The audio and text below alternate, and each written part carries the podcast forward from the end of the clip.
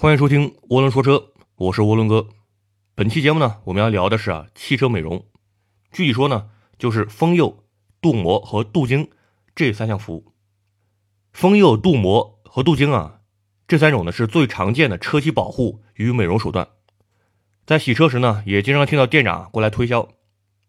可是呢，跟贴透明车衣这种能够看得见、摸得着的实体商品相比啊，三种美容服务呢，一般的车主很难分辨。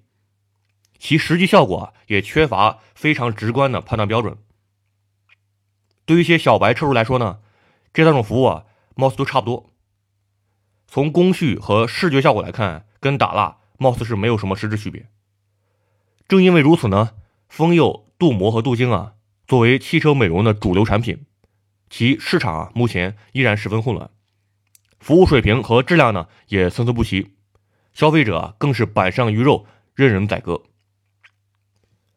封釉、镀膜、镀晶呢，这三种服务啊，其实都是从打蜡这个最基本的车辆美容服务衍生而来的，只是呢工艺和材料越来越高级而已。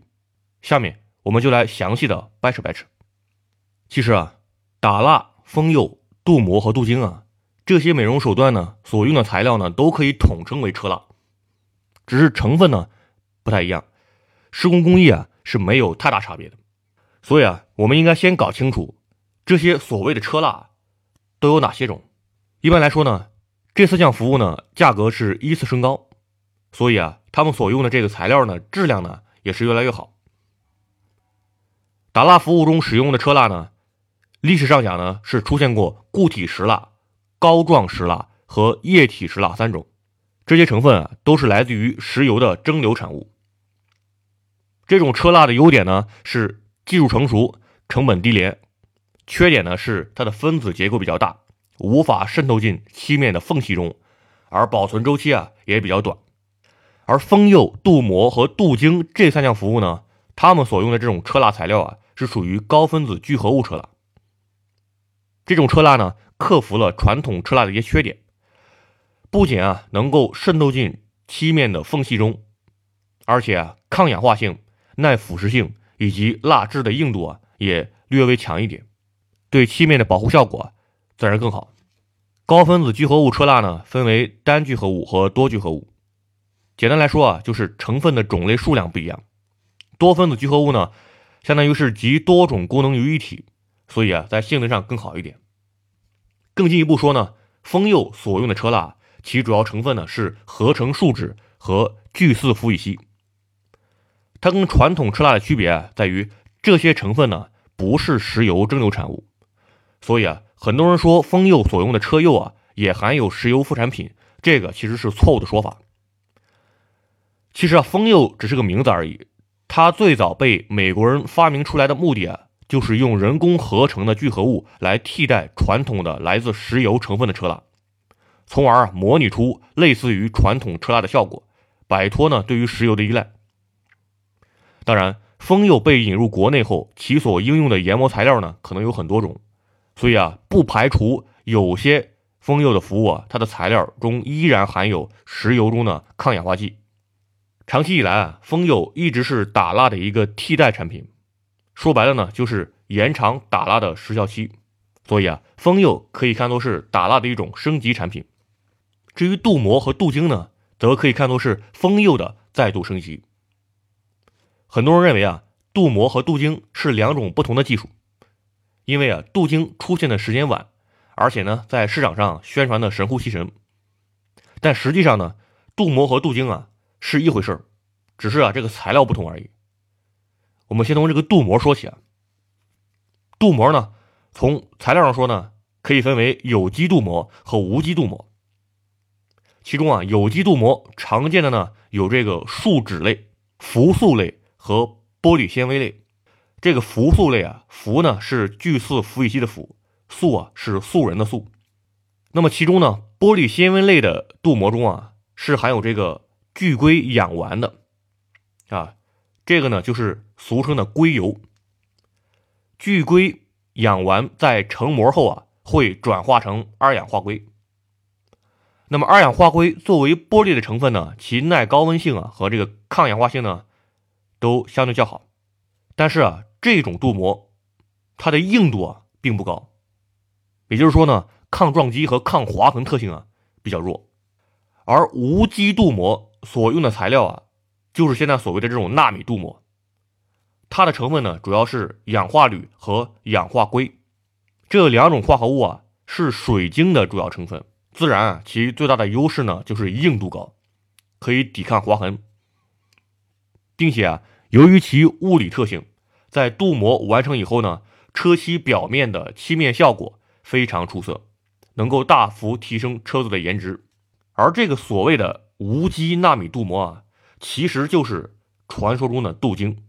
由于是采用无机物作为镀膜材料啊，所以啊，镀晶所带来的漆面保护效果是最好的。其抗氧化性、耐腐蚀性、耐磨性等指标都非常出色。此外，镀晶后呢，车漆亮度提升，镜面效果增强，而且这个手感摸上去呢非常顺滑。所以啊，镀晶就这么作为一项单独的服务衍生出来。但是啊，它实际上呢就是镀膜的一种。由于是采用了无机纳米材料啊，所以呢，镀晶的保存时间也比较长，一般呢是在一年以上。由此可见呢，封釉、镀膜和镀晶啊，其实呢是一脉相承的。不同的是，封釉的原理呢是依靠振动抛光机将材料啊研磨到车漆表面的缝隙中，从而在理论上把这个漆面给找平，起到一个保护的作用。而镀膜和镀晶呢，则是将液体材料呢人工擦拭到表面，让其啊与空气发生反应。进而呢，留下一层作为反应产物的保护膜。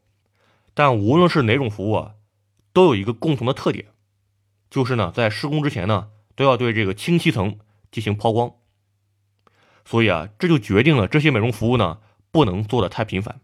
下面啊，我们来总结三点：第一，打蜡、封釉、镀膜和镀晶啊，本质上都是在车漆上面覆盖一层化学物质。